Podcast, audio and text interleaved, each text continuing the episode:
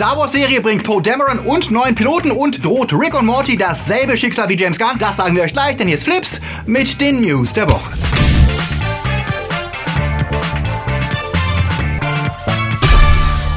Die Themen der Woche. Paul Walker noch einmal fast. Charlies neue Engel. Game of Thrones Finale und Prequel. Slenderman lebt. Stars kämpfen für Guardians-Regisseur. Altes Game gerettet und Luke und Leia in Episode 9.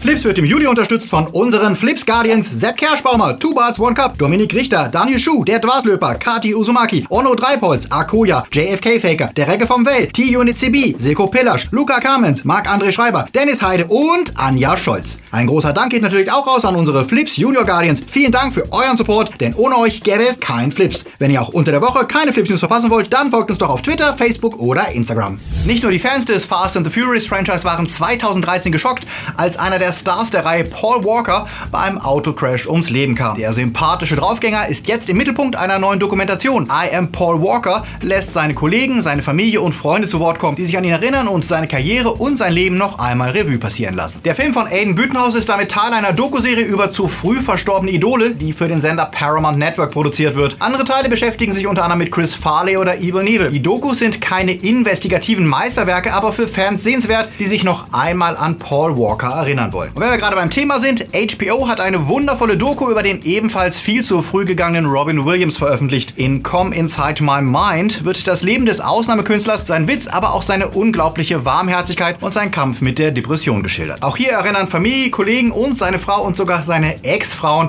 einen Künstler, der noch immer schmerzlich fehlt. Apropos erinnern, erinnert ihr euch noch an drei Engel für Charlie? Dann seid ihr schon ganz schön alt. Selbst wenn ihr euch nur an die Kinoversion mit Drew Barrymore, Lucy Liu und Cameron Diaz erinnert, die ja ebenfalls nur eine Adaption der 70er Jahre TV-Serie war. Damals sorgte Regisseur McGee für trashigen Spaß in grellen Posen und das war zumindest leidlich unterhaltsam, aber dann kamen die Nullerjahre und in Zeiten von 9-11 und Dark and Gritty war kein Platz mehr für überdrehte, sexy Superheldinnen, die von einem Lautsprecher Befehle empfingen. Jetzt will sich Elizabeth Banks des Franchise fürs Kino erneut annehmen und ihn revitalisieren und hat auch schon ihre neuen Engel gefunden, die für den unsichtbaren Charlie arbeiten werden. Kristen Stewart, Naomi Banks und Ella Balinski sind die Auserwählten und laut Regisseurin Banks wird der Film das Andenken der Serie ehren und einen neuen Twist in die Story bringen, wenn Charlies Detektivagentur sich jetzt weltweit engagiert. Ich hoffe mal, der Film behält den Humor, der bei der Serie immer dazugehörte und bin mal gespannt, wenn es wieder heißt Good Morning Angels, nächstes Jahr im September, dann im Kino.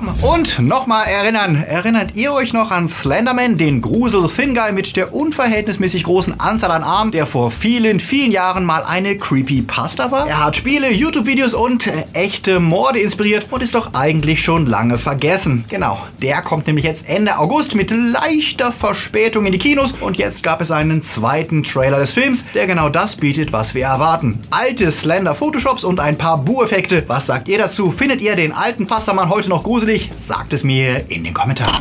James Gunn ist raus bei Marvel und die Fans sind nicht die einzigen, die darüber sauer sind. Natürlich gab es die üblichen Reaktionen wie eine Petition für seine Wiedereinsetzung, die vermutlich ebenso Erfolg haben wird wie die ganzen anderen Petitionen dieser Art, doch auch viele von Gunns Kollegen stehen ihm zur Seite. Ein Großteil der Guardians-Schauspieler zum Beispiel wie Chris Pratt, Zoe Saldana, Karen Gillan und Dave Bautista sprachen sich für ihn aus, genauso wie haufenweise andere Hollywood-Kollegen und natürlich auch Troma-Gründer Lloyd Kaufman. Sogar Marvel Creative Jim Starlin, immerhin der Erfinder von Thanos, schlug sich auf Gunns Seite und warf Disney vor, sie hätten sich austricksen lassen. Dabei ging es nicht darum, die geschmacklosen Tweets von früher zu verteidigen, sondern um die Verhältnismäßigkeit von Disneys Reaktion. Die ja nur nach wenigen Stunden vor der Protestkampagne eingeknickt sind. Vor rechten Medien, die regelmäßig Schmierkampagnen und erwiesene Lügen verbreiten und sich jetzt mit Uralt-Tweets als Hüter der Moral aufspielen. Und auch das Medienecho in der Presse war sehr gemischt und Analysten werten den übereilten Rauswurf als Angst vor dem Zorn des Trump-Regime, das dem Merger zwischen Disney und Fox doch noch Steine in den Weg legen könnte, weil James Gunn ständig den Präsidenten kritisiert hat. Gerade am Freitag ist ja mit der Zustimmung der Fox-Aktionäre eigentlich die letzte Hürde gefallen,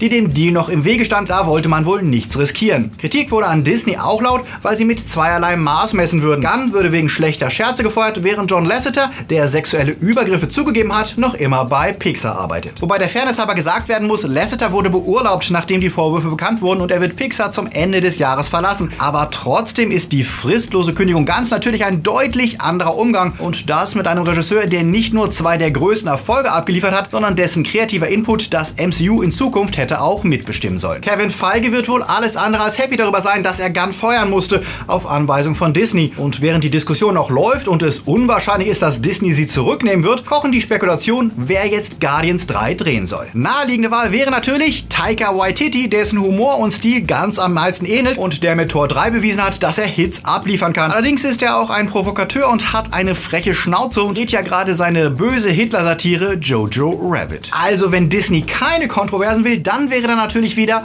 Ron Howard. Aber auch wenn der ein sympathischer Handwerker ist, ist es unwahrscheinlich, dass er zum zweiten Mal nach Solo die Scherben eines Disney-Desasters aufsammeln will. Ein Überraschungsmove wäre ja Karen Gillan, ja genau, Nebula, die ja dieses Jahr ihren ersten Film als Regisseurin abgeliefert hat, wobei natürlich die Frage wäre, ob ein Selbstmorddrama eine gute Visitenkarte ist, um einen funny Blockbuster zu drehen. Oder wie wäre es mit Robert Rodriguez? Der hat ja mit Alita gerade erstmals ein Hollywood-Budget bekommen und er könnte mit seinem Sinn für Action und Humor vielleicht auch die Guardians zu neuen Höhen führen. Wobei, wenn Disney sich Planet Terror anschaut, dann hat er bestimmt auch schon verschissen. Was würdet ihr sagen? Wen würdet ihr euch als nächsten Guardians-Regisseur wünschen? Sagt es uns in den Kommentaren.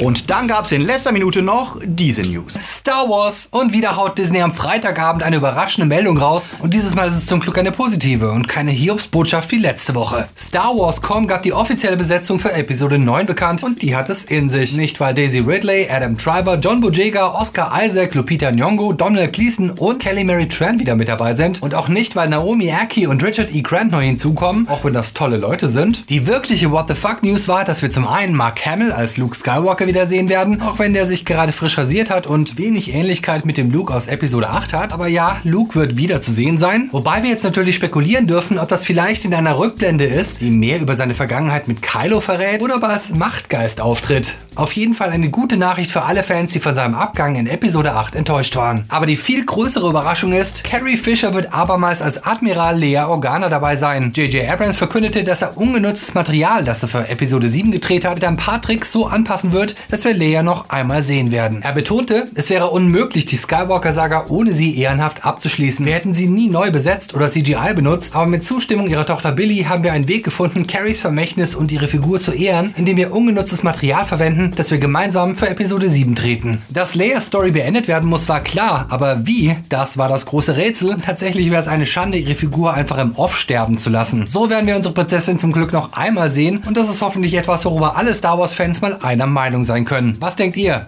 Schreibt's in die Kommentare. Serien. Buffy wird rebootet mit einer schwarzen Hauptdarstellerin und Joss Whedon mischt dabei sogar mit. Diese Nachricht verstörte nicht wenige Fans der Serie, zu denen auch wir gehören. Sollte die neue Serie etwa alles zunichte machen, was die alte erzählt hatte? Denn die endet ja mit einer klaren Absage an die eine Auserwählte, in dem Buffy dafür sorgte, dass es weltweit Dutzende Jägerinnen gab, die gemeinsam gegen das Böse kämpfen. Nach der Ankündigung des Buffy-Reboots gingen die Reaktionen auseinander. Einige freuten sich, andere wollten kein Reboot, wieder andere beschwerten sich, dass es keine originalen Stoffe für schwarze Darsteller gäbe und noch andere konnten ihren Rassismus nicht für sich behalten. Zumindest die vernünftigen Fans der Serie können vielleicht aufatmen, denn auf Twitter ließ die Showrunnerin Owusu Breen durchschimmern, dass es sich womöglich um eine Sequel-Serie mit einem neuen Slayer und neuen Charakteren handeln würde. Sie schrieb, es gibt nur eine Buffy, eine Xander, eine Willow, Giles, Cordelia, Oz, Tara, Kendra, Faith, Spike, Angel. Sie können nicht ersetzt werden. Joss Whedons brillante und wundervolle Serie kann nicht wiederholt werden. Das würde ich nicht versuchen. Aber wir haben jetzt 20 Jahre später und die Welt ist deutlich beängstigender geworden. Also vielleicht ist es Zeit, eine neue Jägerin zu treffen. Und das würde ja perfekt zum Ende von Buffy passen, wenn wir einfach die Abenteuer einer neuen Jägerin erzählt bekommen. Mit neuen Freunden und neuem Watcher. Und vielleicht irgendwann auch mal ein paar Gastauftritten der alten Scooby-Gang. Ich wäre auf jeden Fall an Bord. Was meint ihr? Yay! Und die Alt-Right wähnt sich ja nach dem Abschuss von James Gunn im Höhenflug und hat sich gleich ein neues Ziel ausgesucht. Rick und Morty-Macher Dan Harmon, der wie Gunn ebenfalls schon genug verbale Ausfälle hatte und verbrieft auch mal ziemlich dickisch sein kann. Wobei er selbst immer der Erste war, der das zugab und sich auch schon mehrfach glaubhaft entschuldigt hatte. Jetzt hat sich der Donald Trump-Fan Subreddit auf einen alten, geschmacklosen Sketch eingeschossen, den Harmon 2009 produzierte. Eine Dexter-Verarsche, in der die Hauptfigur Daryl unter anderem so tut, als würde er eine Babypuppe ficken. Ein deutlicher Seitenhieb auf die bewussten Provokationen der Originalserie und sehr typisch für Harmons oft krassen Humor. Schon 2012 gab es mal Diskussionen über den Sketch, der daraufhin offline genommen wurde, doch die Trump-Supporter haben ihn jetzt wieder ausgegraben und versuchen eine ähnliche Kampagne wie bei Gunn anzuschieben, in der Hoffnung, dass Adult Swim Harmon feuert die kürzlich erst bestellten sieben Staffeln Rick and Morty absagt. Da selbst bei haltlosen Pedo-Vorwürfen das Gehirn vieler Menschen ja ausschaltet, darf sich jetzt auch Harmon damit herumschlagen. Er hat als Reaktion darauf erstmal sein Twitter gelöscht. Adult Swim hat inzwischen ein Statement veröffentlicht, in dem sie sagen, dass sie den Sketch verurteilen und Harmon sich bereits dafür entschuldigt hätte. Harmon selbst betonte nochmal, dass er schon 2012 erkannt hätte, dass der Sketch daneben war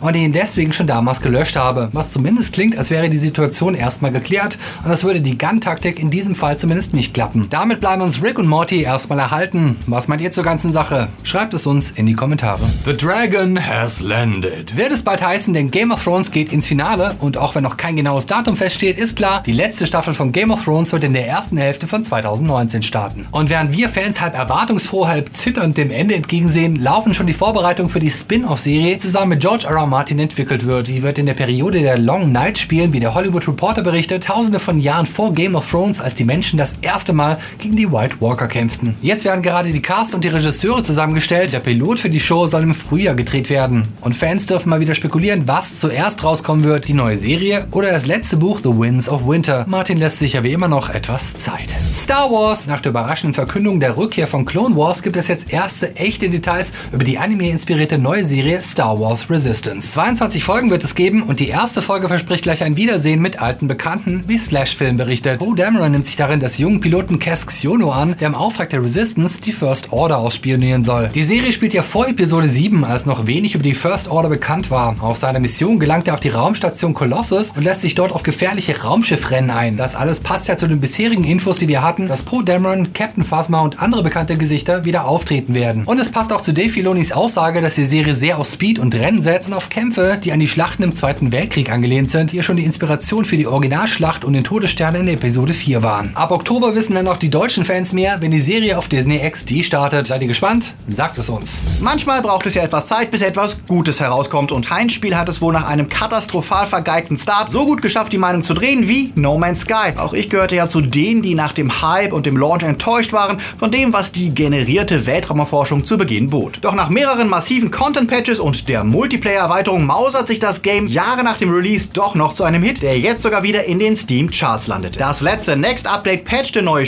Spielmodi, ließ euch Frachterflotten konstruieren und betreiben. Third-Person-Sicht, das heißt, ihr könnt euch jetzt mal von außen sehen, also wie euer Spieler wirklich aussieht. Und er hat jetzt eine echte Multiplayer-Option zusammen mit den frühen Verbesserungen wie Basenbau und Fahrzeuge und verbesserte Spacefights. Ein echt beeindruckendes Comeback, das zeigt, dass die Macher wirklich zuhören und an ihr Spiel glauben. Ein Wermutstropfen ist allerdings ein kleiner Bug. Bei einigen führt das Update wohl zum Löschen der Spielstände, also auf jeden Fall ein Backup machen, ehe ihr es aufspielt. Wie sieht es überhaupt bei euch aus? Gebt ihr No Man's Sky noch eine Chance oder zockt ihr womöglich schon längst wieder? Sagt es mir in den Kommentaren. Dumm, dumm, dumm, dumm, dumm, dumm. Hier sind sie, unsere Starts der Woche. Tudelu, tudelu. Mission Impossible Fallout bringt nicht nur Ethan Hunt zurück, sondern die ganze Mission Impossible Crew, inklusive Rebecca Ferguson, Simon Peck, Alec Baldwin und Wing Rames. Und als zwiespältiger Geselle ist Superman himself Henry Cavill an Bord. Regisseur Christopher McQuarrie liefert erneut ein unmögliches Abenteuer ab, dessen Fokus diesmal noch stärker auf Teamwork und Verantwortung gegenüber Einzelnen setzt. Dazu gibt es wie immer die wohl besten Action-Set-Pieces des Jahres, von denen Tom Cruise wieder eine Menge tatsächlich selbst abgeliefert hat. Plus den wohl besten Film-Showdown in langer Zeit, der in seiner Originalität eines Nathan Drake würdig wäre. Fazit von mir, wer genug hat von der reinen Render-Action der Superhelden und wem Fast and the Furious dann doch eine Nummer zu stumpf ist und wer bei Bond schon seit Jahren den wirklichen Thrill vermisst, der bekommt bei Mission Impossible genau das, was er braucht. Gute Popcorn-Action mit sympathischen Figuren, einer abgedrehten Story und genau der richtigen Menge Selbstironie. Von mir gibt's dafür 8 Punkte. Die Kollegen bei Rotten Tomatoes geben im Schnitt sogar 8,5. Grenzenlos heißt der neue Wim Wenders Film und der kommt als romantischer Thriller daher. James McAvoy trifft als schottischer Spion die Ozeanografin Alicia Vikander und beide lenken sich von ihrer wichtigen Mission ab, ehe sie sich dann trennen müssen.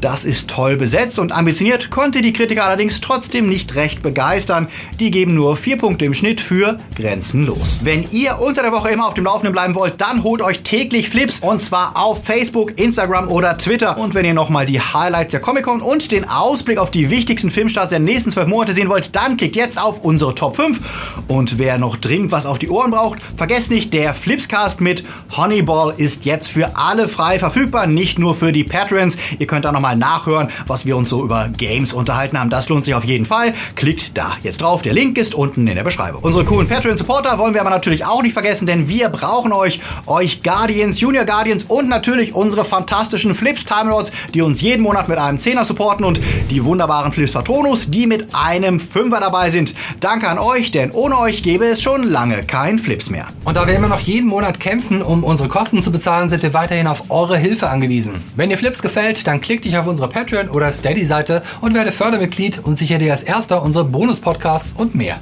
Oder lass uns doch einfach und unkonventionell einmalig ein Trinkgeld per PayPal da. Auch da ist der Link unten in der Beschreibung und ihr könnt einfach eine beliebige Summe eintragen. Da ist der Link.